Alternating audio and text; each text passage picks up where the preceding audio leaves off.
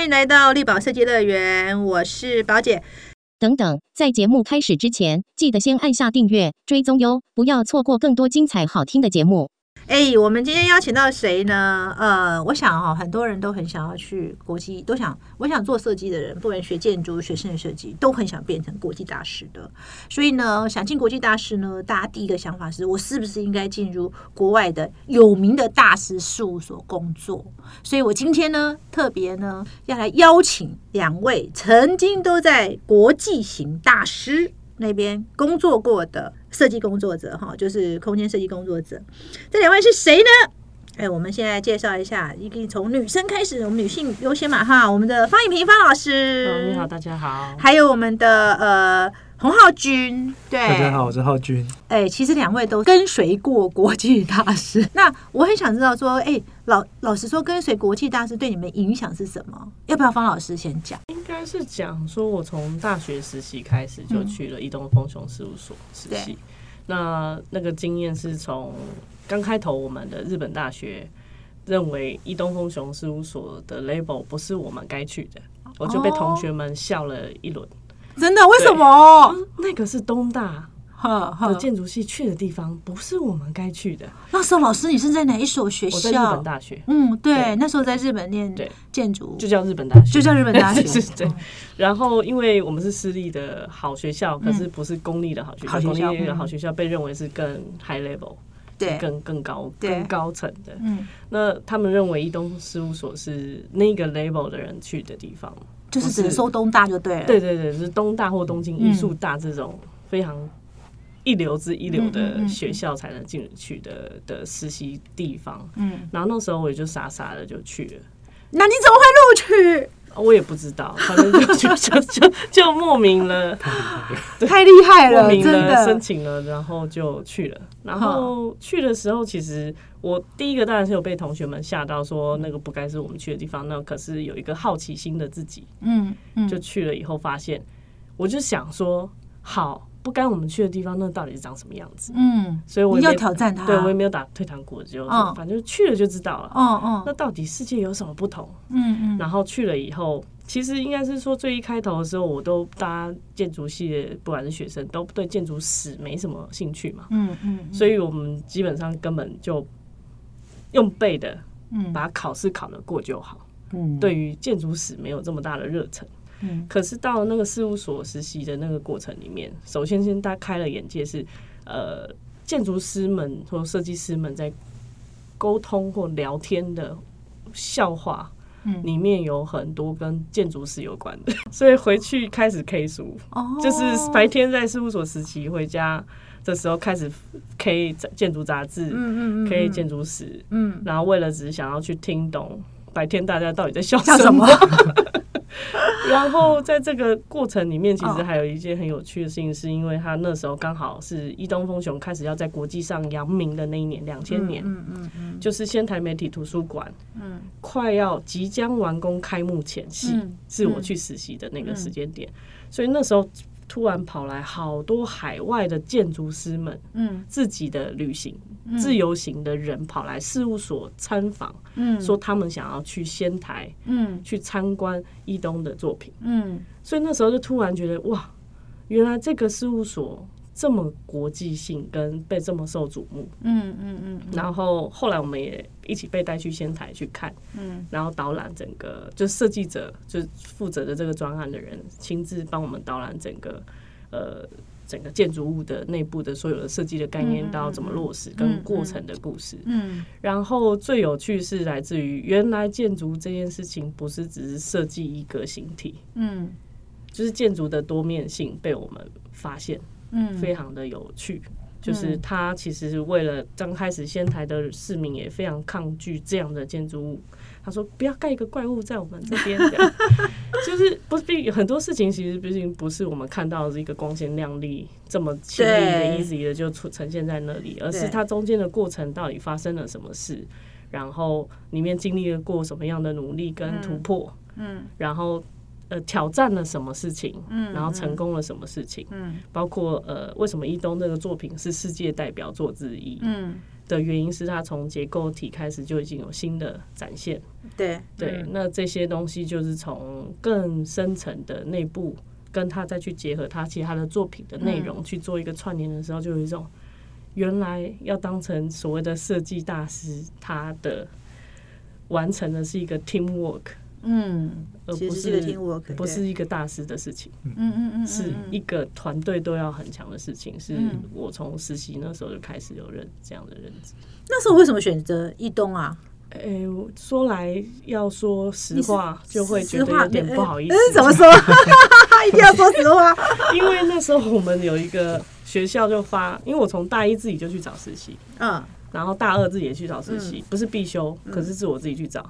到大三的时候是学校是必修实习分的时候，是学校给我们大概四张 A4，然后正房两面全部都是可以实习的单位的申请的名单，从北海道到九州，就是整个全日本可以填的志愿，我们要填三个志愿。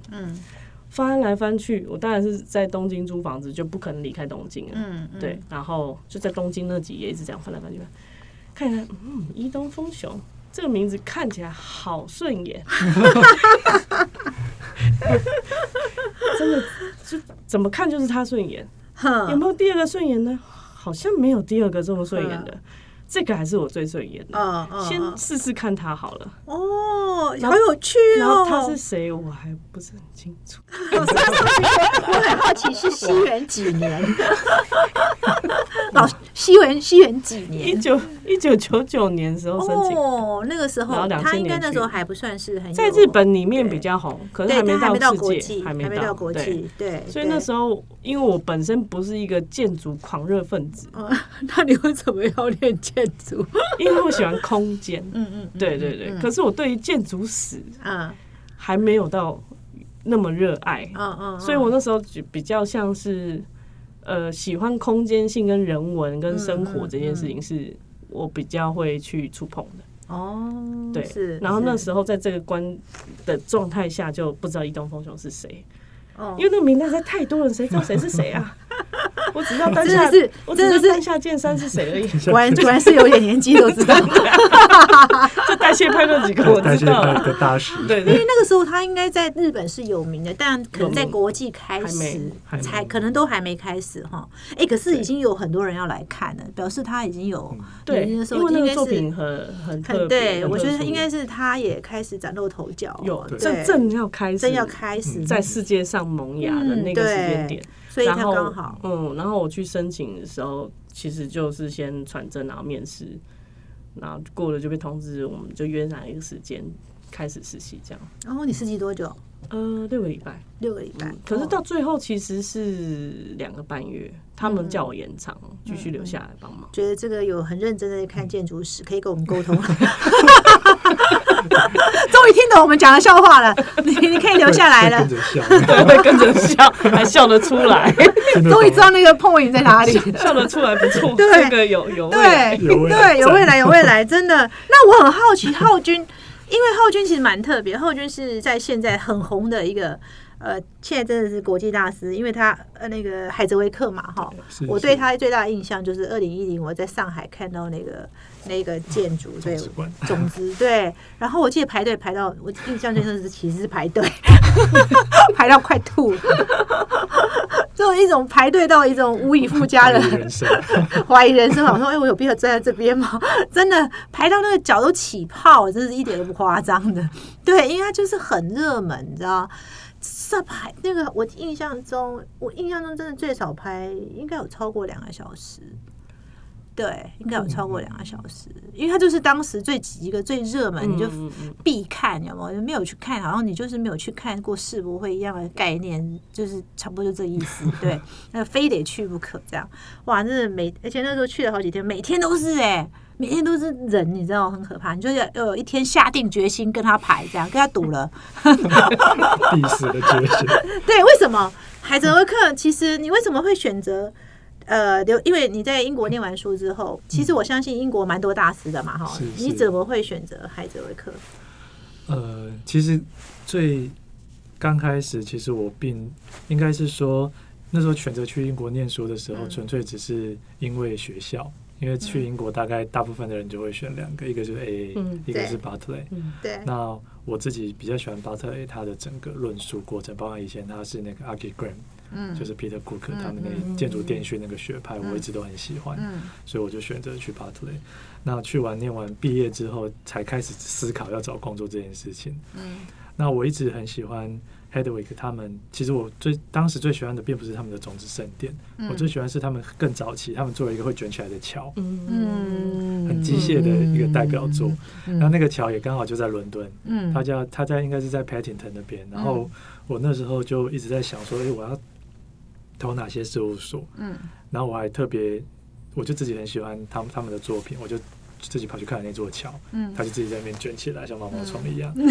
然后那，然后我又跑去看看他们其他的一些以前早期的作品。嗯，那严格来讲，Hedwig 他们应该是在世博会那个时候才真正走向世界。对，在之前他们都是在英国，比较像是本土的一个，也算是不错的一个设计设计事务所。嗯嗯嗯。那所以那个时候我就觉得，哎，太好了，我就一定要投这一家。嗯嗯嗯嗯嗯。因为去看以后就发现很喜欢，真的非常喜欢。嗯。那很多我们学校就八队毕业的学长学姐，他们很多人都在，比如说像 Norman Foster，嗯嗯，对啊，感觉正常都要走到那里去，对，加哈迪就正常，对啊，正常都是在往那里走，对，正常程序就是要投这几不太正常，没有，对对 对，然后我我那时候就是也跟我一个学姐啊，学姐就是说，她那时候我在找工作，她她在 Norman Foster 那边，然后我跟学姐说，哎，我想去 Thomas Hedwig。我那时候印象非常深刻，那个学姐她就跟我讲一句话，说：“你确定？”我说：“怎么了嘛？”她说：“那里非常非常的吵，嗯嗯，非常吵，嗯，你自己要想一下。”我说：“真的吗？”嗯嗯，我说：“那会比 Norman Foster 吵吗？”她说：“一百倍。”嗯嗯嗯嗯嗯嗯，好，但我还是想去，嗯，对，然后就就投了，那也很幸运，就就有拿到那个那个 interview 的 offer。嗯，那我觉得其实给我印象很深刻的是他们。这间这间设计事务所，他们在整个 interview 的过程，就让我感受到他们里面的这些伙伴们，他们都很年轻，嗯，非常有活力，而且很开放。嗯，就我去的时候，我也寄了我的作品集。嗯，他们去，他们其实没有什么，也是没有什么在谈作品集。嗯，他们就看一看，看一看，说，哎哦，那你是哦之前什么学校毕业？OK，哎。你中间怎么有两年的空白？嗯，我说啊，因为台湾要服兵役。嗯嗯，哎，跟我们讲一下你当兵的事吧。对，然后因为我刚好我是那个装甲部队，我有学开战车，他们一听到就很兴奋，开战车哦哦，告诉我们怎么开 tank。嗯，然后就我就我之前那个面试的练习英文，我没有练习到这一段，我不知道，我就乱讲，就开始啊，用我很有限的英文开始讲这个过程，然后他们就听得很开心。那那时候我其实开始。感受到为什么他们会这样，是因为他们很尊重专业。嗯，就是在英国，其实他们非常尊重军人，他们非常尊重工人。嗯嗯，只要你有专业，他们都很尊重，所以他们会对于这件事，你有特殊的一个经验，他们很尊重。后来才回来开始跟我聊我的做过的设计等等的。嗯，然后那时候就觉得，哎，他们很开放。嗯嗯嗯，非常非常的开放。嗯，那第一次面试当然就很很很顺利的就结束了。嗯嗯，第二次又去面试。因为他们要要两两阶段，嗯，第二次面试之后就是，呃，听说是后来我知道那个面试官就只有一个，嗯，是一个身高一百九十公分的大光头，嗯，一个苏格兰爱尔兰爱尔兰人，嗯，然后他是公司当时的四大巨头，四个大力的，他一来他就就我就跟他讲了一下我做的设计，大概讲不到十分钟吧，他就接到一通电话就出去了，嗯，出去了，然后就我就在那边坐着等了一个小时，他都没回来，他一直在讲电话。我想说完蛋了，然后后来再再过了半个小时，一个半小时之后，他回来，他碰碰我，他还在讲电话，他就说：“OK，it's finish，结束了，OK，finish，你可以走了，you can go。”我就想说，我到底怎么？对，我就很沮丧的回家，然后回家之后，我就觉得完蛋，应该没机会了吧？结果在当下，我就收到了公司的合约。哦，对，我就觉得很奇怪，怎么会这样？嗯嗯，就是我觉得好像没机会了。嗯，后来我。加入 Headwick 之后，那个大光头成呃成为了我第二个参与案子的组长。嗯，然后第一次第一次面试的两位面试官，其中一位呃，成为了我第一个案子的组长，就是奥运生活台。嗯嗯。那第二个案子是在上海的一个非常大的两座山的综合建筑。嗯嗯嗯嗯。那那个大光头就我的组长就跟我说：“哎，浩俊，当时不好意思，因为当时是汤马斯打电话给我，嗯嗯，他没讲完之前我不能挂他的电话，所以我就必须要一直陪他讲，然后让你等那么久，真的很不好意思。然后在那边给我的影响是，其实大家都很像朋友。嗯。即使是汤马斯也是一样，他们其实并没有那种。呃，阶级或者是很扁平，非常的扁平，然后大家的交流都非常的顺畅，甚至我印象很深刻是有一次我在熬夜，然后呃，我就在那边，我记得我好像是在 Photoshop 吧，在 P 图吧，突然有个人拍我，然后我就转头是汤马斯，嗯，我吓到了，因为汤马斯他其实他每他几乎常常会来跟我们讨论，嗯，然后可是我很其实很少有机会可以跟他一对一的说话，嗯。然后我就马上站起来，嗯然后就立正。那那时候应该是凌晨三点吧，就立正说：“哦，他怎么老板来找我？就说啊，浩君啊辛苦了，就是不好意思让你那么辛苦。就是你才刚加入事务所没多久，你没想到你那么辛苦，果然很超。我想说，我想说，哇，对，就是台湾比较少老板会这样讲。啊，对对 对，台湾的老板都是比较那个，嗯。然后我那时候就觉得快哭了，这样子。那没关系，那就到天亮吧。所以现在也会跟员工讲说：“哎，你辛苦了吗？”不不不，我们我们公司 不加班，基本上不太加班。你看，这是更这更高阶的。那你你也加班？不不不不熬夜为主，不熬夜。不 这不熬夜，这个有很多意义的。不熬夜，不熬夜，绝对不熬夜。这不熬夜，有人是十二点，有人是两点，是七点，九点九点。对哦。所以其实，哎，那我比较好奇，像你们两个这样进呃国际营事务所，对你们日后做设计有什么样的帮助呢？那一段经历呢？嗯，应该是这样讲，我们其实一东事务所应该跟他们事务所有的拼啊，嗯嗯，因为我们那时候工作时时间是真的是也非常的长，从就一一一个礼拜只有七天，那七天里面大概有三天是呃。第一班电车回家就是五点，第一班电车，然后剩下还有四天，都是最后一班电车才回家，就是一点。哦，你就不过是实习生就要这样吗？我是说工作，我后来又进去工作，对对对对，进去工作以后就是一个这样的状态。然后六日也是要去加班。爆肝，就是到礼拜天半夜还在熬夜的时候，就突然觉得今天好像是礼拜天呢，为什么我人还在这里？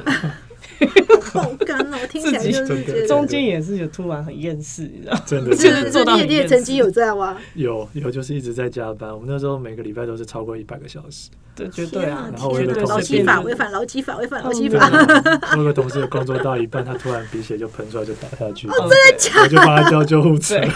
然后我们是发烧，就自己贴贴那个那个降温，那个降温的对，然后继续做啊。哦。然后隔壁的也快要昏倒，去医院打完点滴回来继续做啊。哇塞！我就是在那边有练出铁人三角的功力。我真的觉得是铁人，铁人。我后来发现，就是练出一个叫做铁头功，毅力可以，就是毅力可以呃做克服任何困难。真的耶！我真的听了，这是真的，真的做到流鼻血的，做到贴贴那个退热退热的，贴做到。掉点滴，这现可能是我们现在年轻空空间设计者都无法想象的，很难想象。很难想象是对他们所说普遍的人来说是像地狱吧？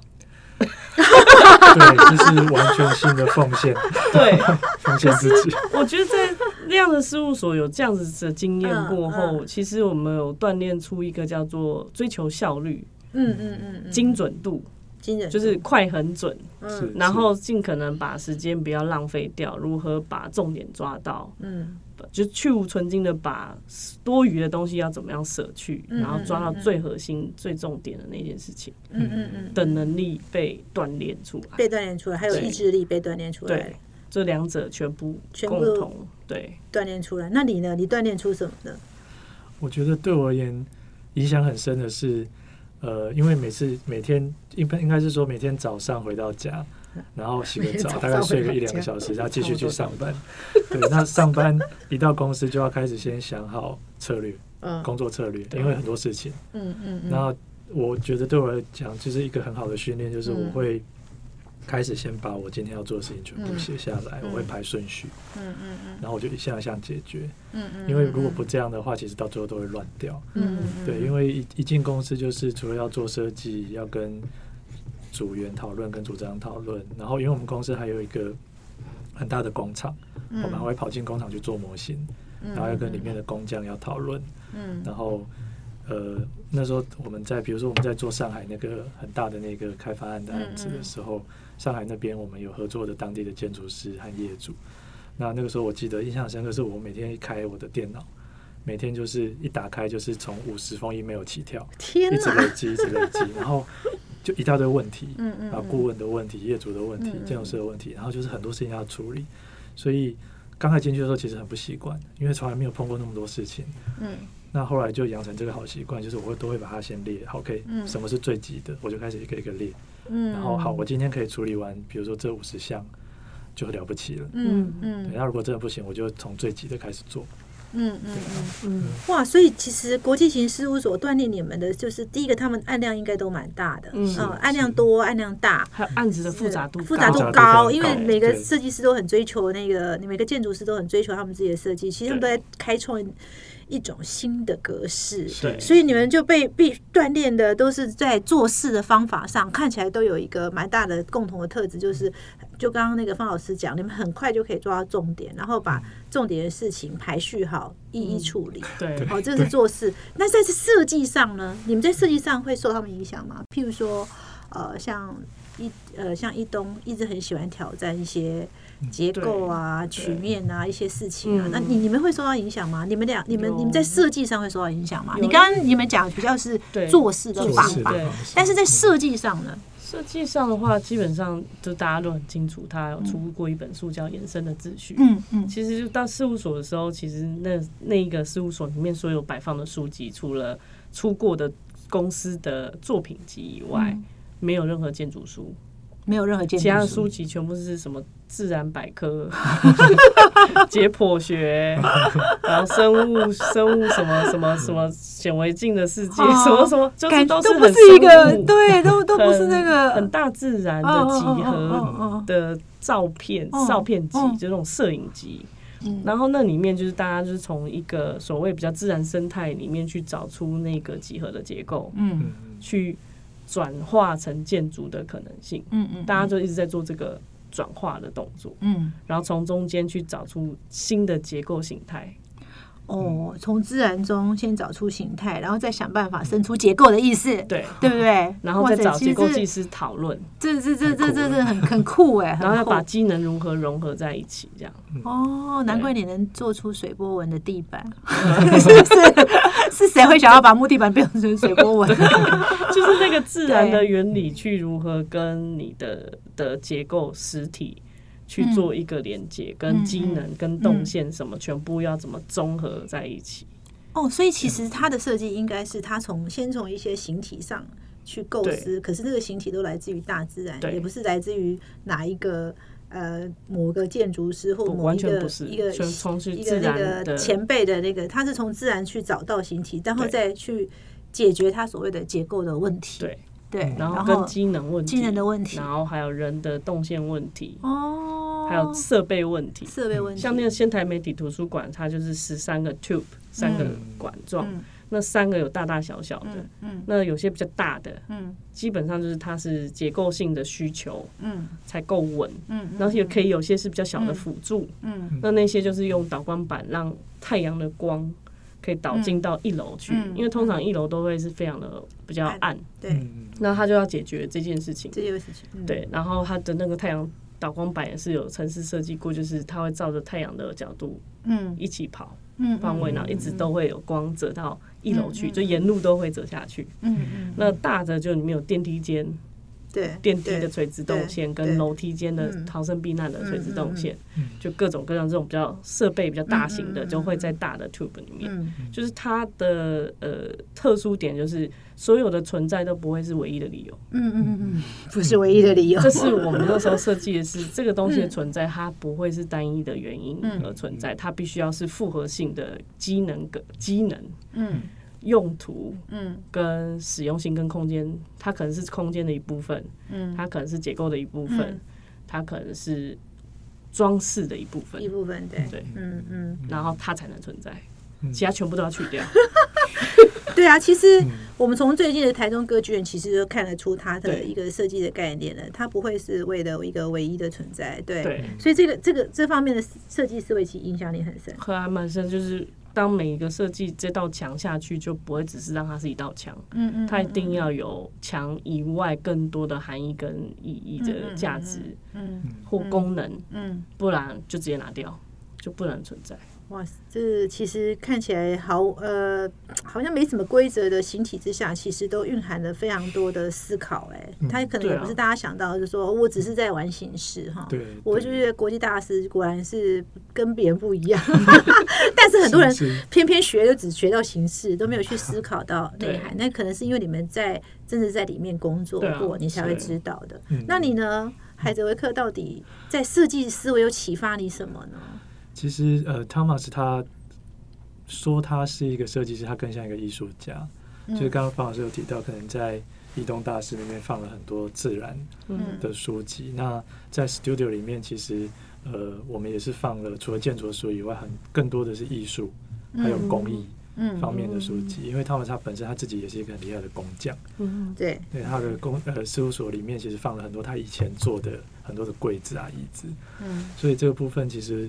对我们来讲是比较大的影响，就是我们会用一种比较艺术的角度去切入。嗯，那尤其是当我们呃，比如说在承接一个案子的时候，我们会希望怎么样让它的艺术性是提升的。嗯嗯，对。那如果在这个艺术性提升的前提之下，就会产生出很多很困难的状态出来。嗯，那这个时候我们下面的这些伙伴们就是要去帮他去克服。嗯，那有时候汤马斯他会很像一个雕塑家。我记得那个时候我们在做那两座山的时候，它其实是一个看起来比较像数位的山，因为一颗一颗的，嗯，所组成的两两座山脉。那可是大家都以为我们是用那种呃电脑演算做出来的山，但其实不是，我们是一个一个塑形拉出来的，一个一个塑形。因为他妈是不喜欢那样，他不喜欢用数位演算。对对，然后有一次我一个有一个同事，他就用数位演算去拉，他就说：“你看浩君这样多快。”好，因为我们就这样拉拉看。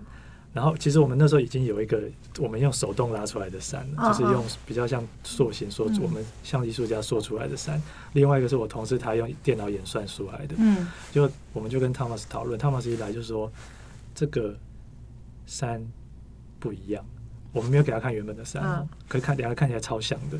说这个山不一样，而且里面的这一些 pixel 就是那些一颗一颗的矩阵，他说这个数量不对。嗯。跟跟我们讨论，就是捏出来这个型不不一样，就是不对。好厉害！然后我们就，他怎么会知道？对呀，怎么知道？就是瞒不过他这样子。所以在其实，在那边，因为呃，同时我们有一个很大的训练过程，是因为我们很多事情我们必须要结合手做。嗯嗯嗯嗯。所以我们会常常自己想想到一个事情要做一个模型，我们就跑进去工厂里面，然后就自己开始动手做了。哦，难怪，我觉得这对你应该有影响。对对对，你很多设计也是这样，很多设计是这样子，就必须要自己动手做，然后自己把这个呃模型做出来之后再去讨论。那有些真的太精细的，真的太太厉害的模型，我们就会跟工匠一起合作。嗯嗯，对。那我觉得这个也是对我影响很大的，是呃，必须要去跟那些很专业的人合作。嗯，比如说很厉害的木匠、铁匠、金匠。嗯，那公司他们其实有有。养一批这样子的很专业的人士，嗯，那这些人其实我会觉得他们教我们的反而更多。就像我们在跟师傅在台湾跟师傅合作的时候，那些师傅的经验。其实他们会教我们更多事情。嗯嗯嗯嗯哇，真的是你们其实哦，所以外面的人没有真的进入事务所看，真的学的都叫形式哈。嗯，真的只有进入他们跟随大师在事务所待过，才会真正理解说他每一个设计下面后面所隐藏的很多很多的概念。其实你看那个海泽维克这么厉害，一眼睛一秒就知道说这不是 骗不了他，这不是肯德基，没有。这个味味道不对，味道长得就不对，炸鸡来，对对，放在肯德基里面，马上马上就知道了，这不是肯德基，对，哇，好厉害，真的真的，我觉得这很厉害。但是我要问的是说，哎，你们一回到台湾又是一个完全不同的环境，哎，一开始怎么适应啊？很难，适应不了。真的？怎样适应不良？怎么克服？适应不良？应该我我我是认为每个国家有他自己的强项跟比较没有那么强的部分。可是我们既然从国外得到了一些养分，嗯，那台湾有台湾养分跟特殊点，像比如说。呃，这个是我就是两边都有做案子嘛，在日本有做过案子，然后在台湾做案子。对。那我发现一件事情还蛮有趣的是，台湾的室内设计是其实是非常蓬勃发展。对对。的原因是因为我们的室内的工匠，就是木匠师很厉害。对台湾的人数也够多，算厉害，然后灵活度大，嗯嗯嗯，然后人工相较下比较便宜，对的原因，所以台湾的这部分像室内装修的这个室内的工程的部分的能力，完全不输日本，嗯嗯嗯嗯，而且。师傅们听到没？你们都是很厉害的。对，因为尤其是在一些，比如说我之前在做那个京都的老屋的改建的时候，他们都还木木木工师傅比较偏向是木建筑的木工师傅，嗯嗯嗯，所以他们比较没有皮层装饰面的概念，他们是原汁原味，什么都是什么的外露，嗯嗯，比较不会再去做一个装饰板，嗯嗯嗯嗯。那他们的室内设计的部分也有室内装修工程单位。可是他们的做法就跟我们的这种，他们有一种规规则性的、自式性的那个东西是非常严谨。嗯，然后呃，他们有一些设计是比较呃，有一些模模板的很很很对，是是他们某种的自己的一个社会性，好好符合他们的民族性。对，然后也因为这样的关系，所以回到台湾的时候，发现那个灵活度跟自由度是什么样都有可能。是好事还是坏事？就是因为台湾的，比如说师傅跟中小企业很多，对，所以就变成是很多材料没有的话，做做看，把它做出来之类的。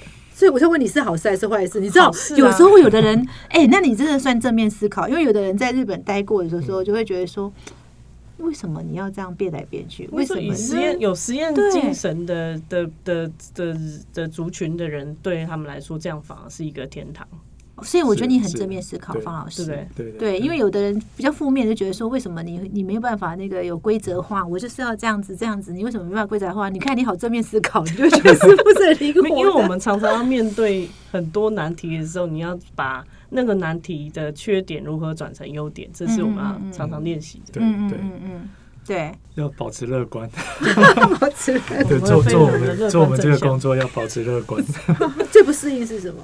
其实最不适应的应该是，呃，在刚开始的话，应该是对于一个是做事方式，嗯，做事方式，因为我觉得在台湾其实相较来讲比较随性，呃，随性所以而有创意嘛，对对对，随性就会迸发出很多新的做法 或新的想法。那其实我觉得那也是给我们一个空间，嗯嗯，让我们设计师有个空间可以去讨论，然后去想，然后尝试新的做法出来。嗯嗯，那相较来讲，在国外。可能就比较不是这样子，在国外是必须在前期先做好一个很严谨的计划。嗯，对，必须是我前面就已经说好我要这样做，嗯我要去试这件事情。嗯，那后面的施工单位或工匠，他们接收到这个讯息之后，他们才会去试。那台湾就是很很快速、很随心，是哎，今天我碰到这个问题，好，这条路走不通，好，那我们试试看这个。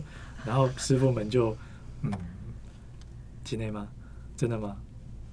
哦，那好的师傅单位就是哦吼，那我们来试试看，然后我们就转弯了，他就开始试这条路。对，那在国外比较不会那么快速的去那么灵活的转弯。我们还是很正面看待我们台湾的那个，应该是这样说，我们要用这样子的方式来看，才可以才可以活下来。我们我们被训练的方式在外国训练的这个国外经验是比较西式的教育，有逻辑、有架构、有计划性的去执行，然后精准度才会出来。嗯，可是我我觉得发现回到台湾的时候，在学的是叫顺势而为，对对，随时就比较东方，好像在打太极。哦，我懂了，我懂了，懂了，就是就是无招胜有招的概念。好，那我们现在新的这个状态出现的时候，我们又要怎么样对应？哎，我们就开始转对，就要看，不然之前你看西式的就是一定是这样子来，这样子来，这样子来，这样子来，这样子来，就已经都铺好，大家都照着这个表操课的方式去前进，然后所以 trouble 也比较少嘛，就是各种状意外状况比较少。对，可是。我们其实我一开头回来的时候是很想要，就是用这样的方式做事。可是第一个会干扰我们这个状态的就是业主，丢出一个 A，再丢出一个 B，A 加 B，B 加 C，那我这边有 C 呢？这样子，然后我们就，然后其实当然一开头就很不适应，在这种各种各样的意外状况。诞生的时候，这是一个前置。嗯，那到了工地内部也有不同的意外，嗯嗯，对，就会一直发生。所以我们就变成是在这个里面要怎么样学习弹性，弹性。因为我觉得在台湾很有趣的是，在国外我们会被要求图和现场要一样，嗯，但在台湾图和现场往往是不一样。那那这个时候其实就是发挥空间。对对，就是好，你们俩好正面思考，所以就会变成是到现场的时候就顺势而为，就是对怎么顺着做最对，对，去调。但我看起来最不适应其实是业主这一端呢，真的，真的这不是应该是业主吧？不，不是说业主不适应你们，是你们不适应业主。对，就是可能要，就是变成是要看业主他的他的接受度或他的想法，或者是他对这个案子的期许。嗯嗯嗯嗯。哎，那我很好奇哦，像你们这样子都在国外事务所待过，你们到底鼓不鼓励年轻年轻设计师哈，就是年轻的设计人进入国庆型事务所呢？你们鼓不鼓励这件事情？嗯，我觉得第一件事情是，首先他到底为什么想要出去？嗯。我觉得这很重要，不是盲，只是盲从大家一种风潮出去。当然出去，但很好，是开始开眼界，嗯嗯让自己到底要什么，去先多了解自己到底要什么，才会知道自己要去哪里。对，因为事务所，全世界事务所太多太多了。对，那你自己到底在追求什么世界？那这个世界基本上就是跟你要去的那个地方要吻合。嗯嗯嗯，才会。不不会是撞了满头包，然后是挫折把自己摔到全身骨折。嗯 用爬的。还好你们已经习惯性的没有。用爬着回台湾，然后太挫折也不好嘛。对对，不好，真的真的真的。那所以反而是当然建很建议年轻学子大家多出去，或设计者多出去历练。嗯。然后可是重点是你要去那个历练的地方，是不是你真的要很清楚想要的？也是想要的。嗯。那。浩君呢？给什么样的建议呢？呃，我觉得是我个人自己的的感觉是，只要你很热爱，你就会有能量走下去。嗯嗯。即使是每天加班熬夜到天亮，然后没办法睡觉，然后每餐都在公司吃。嗯。只要你有那个很热爱这件事情，你就会支撑你走下去。那我觉得现在其实。我相信方老师也也一直有在教学。现在其实比较多的同学，他们可能在大学这个阶段，他们有时候还是会比较不确定自己是不是要继续走这条路。那我自己其实是呃会蛮鼓励的，就是如果说今天你已经踏上这条路了，那不妨你继续走下去，然后也有机会可以到国外去开眼界。然后我觉得更重要，其实是在国外的生活。嗯。然后还有他们的做事方式，其实会跟我们很不一样。嗯我觉得这是我在国外学到最多的，他们的生活模式，然后他们怎么做事情，或者是对同一件事情，他们怎么用不同的角度去看。嗯嗯，同一件事情的时候，都会给你很多的启发。嗯，哎，我今天从这个两位哦，方老师跟浩俊这边的一个。呃，我们今天的分享，我可以觉得，其实我真的很鼓励年轻设计，因为我一直觉得设计师其实学到了一些设计的概念之后，其实欠缺就视野。嗯，你怎么去呃开拓你的视野很重要。就说到国外去，到大型事务所去，我觉得学习到的已经就不只是设计这件事情，还包含做事的方法、做事的态度。我觉得这个是非常重要。而且其实这几年哈，好像台湾也有发生一个问题，就是年轻学子比较不想要出国，因为很坦白。讲很辛苦，嗯，但是我觉得，呃，真的要成为一个优秀的设计者。我认为那个苦是一定要吃下来，而且最重要的是你的视野。我想借由到呃大型事务所工作，我想这个是一个非常提升视野的一个非常好的管道。我们也期待，就是所有想要从事我们这个行业的哈，我不是我不帅，我只是说一口好设计，就是像他们前面一样，两个就是真的在做设计的人哈。呃，这条路虽然辛苦，但一定要出去看，一定要扩展你们视野。谢谢今天两位的分享，谢谢，谢谢，谢谢，谢谢。谢谢